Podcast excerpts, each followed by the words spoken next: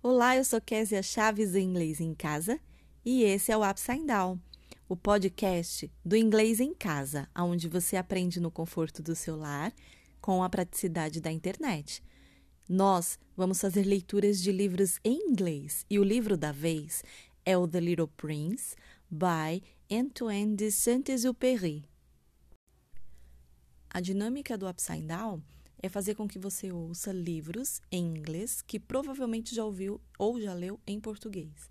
Isso vai facilitar a compreensão do texto e vai facilitar também que você aprenda palavras novas, porque no decorrer da leitura, no decorrer do episódio, eu vou fazer algumas aplicações, tá? Com interpretações de termos que eu possa vir falar aqui com a leitura e levar para um, um, palavras que sejam mais conhecidas atualmente.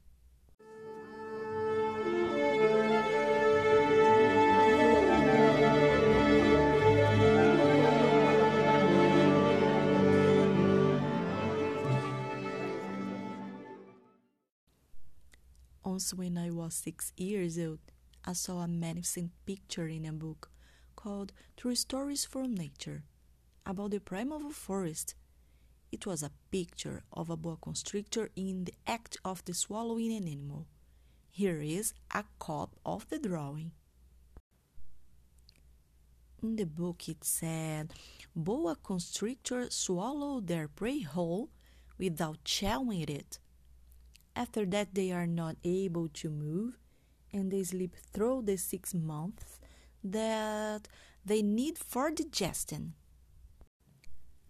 I pondered deeply then over the adventures of the jungle, and after some work with a colored pencil, I succeeded in making my first drawing, my drawing number one.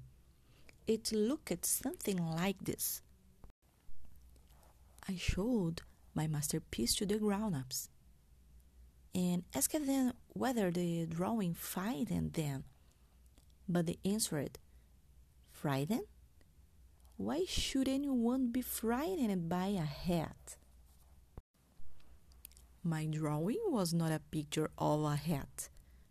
It was a picture of a boa constrictor digesting an elephant. But since the grown ups were not able to understand it, I made another drawing. I drew the inside of a boa constrictor so that the grown ups could see it clearly. They always need to have things explained. My drawing number two looked like this. The grown up's response this time was to advise me to lay aside my drawings of boa constrictors whether from the inside or the outside, and devote myself instead to geography, history, arithmetic, and grammar. That is why, at the age of six, I gave up what might have been a magnificent career as a painter. I had been discouraged by the failure of my drawing number one and my drawing number two. Grown ups never understand anything by themselves, and it is tiresome for children to be always and forever explaining things to them.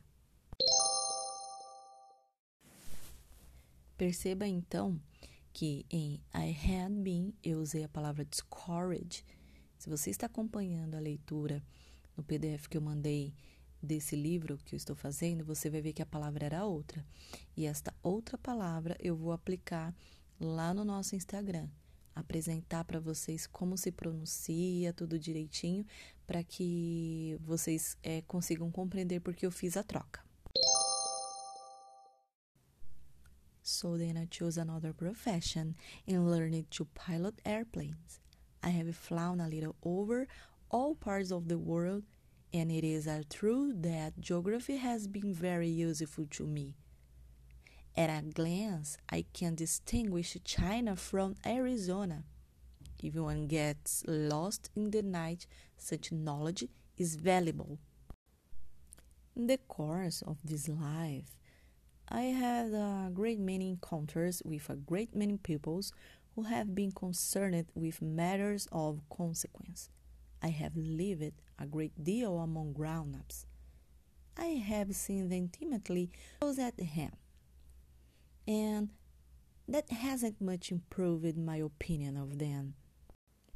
Whenever I met one of them who seemed to me at all clear sighted, I tried the, the experiment of showing him my drawing number one, which I have always kept. I will try to find out so if uh, this was a person of true understanding. But whoever it was, he or she would always say, That is a hat then I would never talk to that person about boa constrictors or primeval forests or stars. I would bring myself down to his level. I would talk to him about bridge and golf and politics and neckties, and the grown up would be greatly pleased to have met such a sensible man. Então veja que eu troquei aqui disheartened por discouraged, né, que é desanimado.